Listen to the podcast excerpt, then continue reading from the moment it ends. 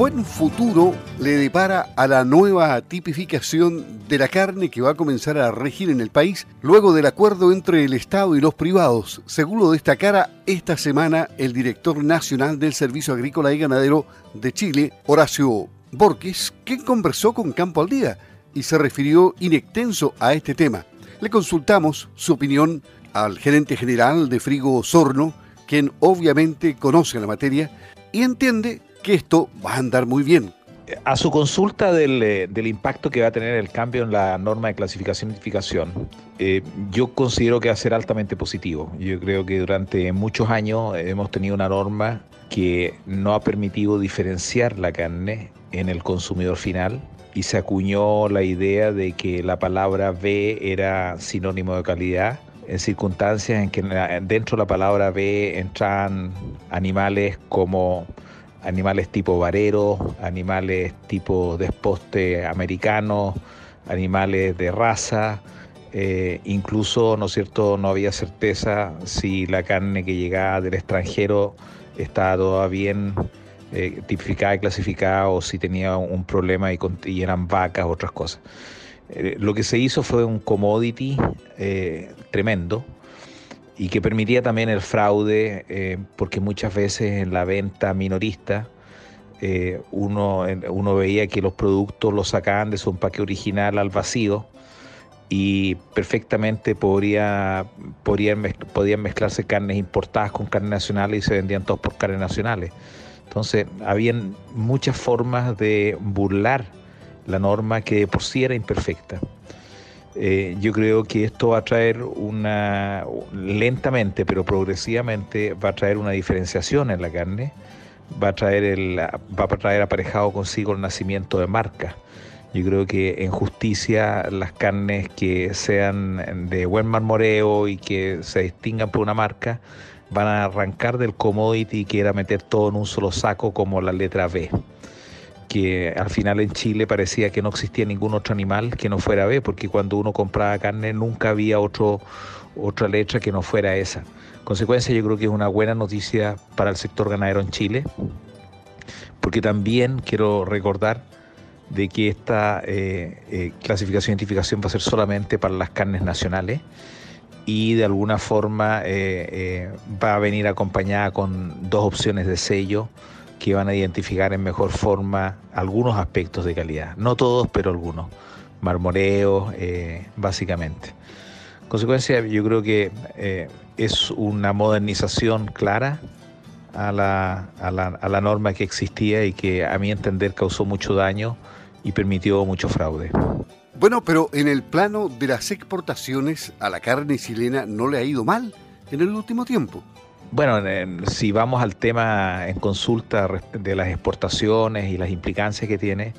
yo creo que en una economía globalizada donde Chile importa más del 50% de la carne que consume, eh, nosotros al, al no estar habilitados plenamente para exportar a los mejores mercados del mundo, lo que hacemos es competir con un commodity que llega del extranjero, sin tener la opción real de irnos a los mejores mercados a los que podemos llegar consecuencia, el avance en las exportaciones ha sido significativo. Eh, hemos pasado ya los 100 y tantos millones de dólares y la proyección para este año, a pesar del coronavirus y todo, si los mercados se mantienen, a pesar de la baja en la demanda que ha habido, seguramente vamos a superar nuevamente y vamos a bordear cifras cercanas a los 150 millones de dólares. Lo que para el sector es histórico, y constituye eh, una alternativa muy interesante del momento en que en forma sostenida todos los animales que se han exportado han logrado una diferencial de precio respecto a los animales que se han destinado al mercado nacional. Y eso ha sido una constante en, todas las estaciones del año, y que inclusive se acentúa un poco más en la época invernal. Eh, la categoría que más se ha beneficiado es la categoría vaca, porque eh, es un producto que ha sido muy bien aceptado eh, en China y cuyo consumo está bastante consolidado ya como una marca y como un tipo de ganado y donde la industria también ha hecho un esfuerzo importante. Hay, hay, inversiones de millones y millones de dólares porque la industria percibió de que esta alternativa era una alternativa muy buena y razonable para la sobrevivencia de todo el sector eh, y de toda la cadena en su conjunto.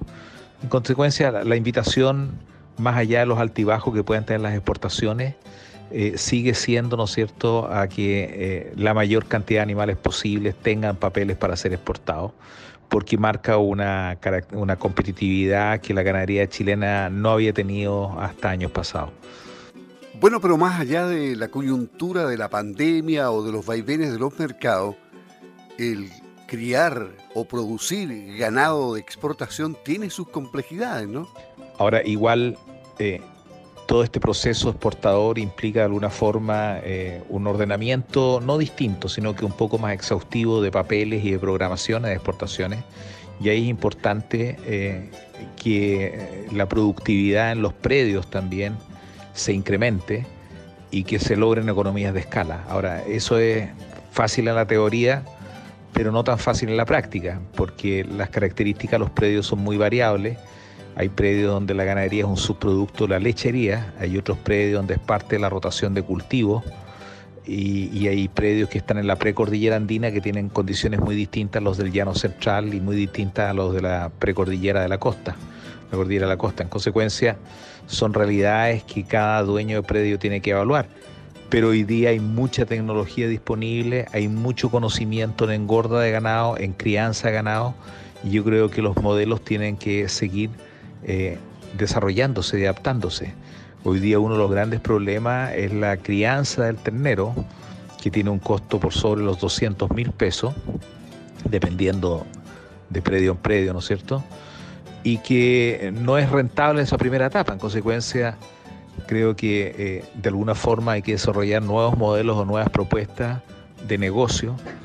como sector, en donde eh, esos terneros muchas veces de lechería que, no llegan definitivamente a una, a una etapa de recría, porque o son sacrificados, ¿no es cierto?, o, definitivamente no tienen una alimentación correcta y, y, mueren antes de tiempo, o son animales que nunca van a ser buenos animales en el tiempo. Yo creo que hay un potencial que se está perdiendo que es enorme y ya existen algunas iniciativas donde eh, se están criando esos terneros en, en el concepto donde yo diría que las fábricas de terneros con una especialización eh, van a pasar a ser cada vez más relevantes en el futuro y es un tema que hay que estudiar como, como industria de la carne en su conjunto, en toda la cadena cárnica, cómo darle solución a eso porque teniendo eso solucionado la verdad las cosas es que se soluciona un problema de crecimiento de masa y de rentabilidad importante.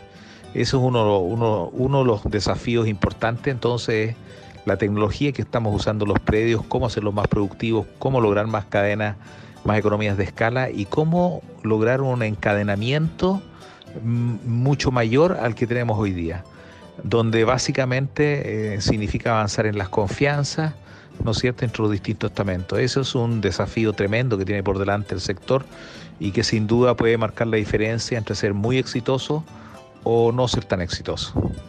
Bueno, y aquí finalmente se ven grandes desafíos para el sector, ¿no? Como resumen, Luis, eh, a lo consultado, eh, estos tres aspectos, las exportaciones, el cambio de la norma, la modernización de la norma de identificación y clasificación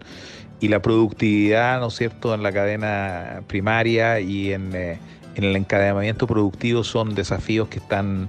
eh, a portas y que está en las manos del sector tomarlos y ejecutarlos en la mejor forma posible.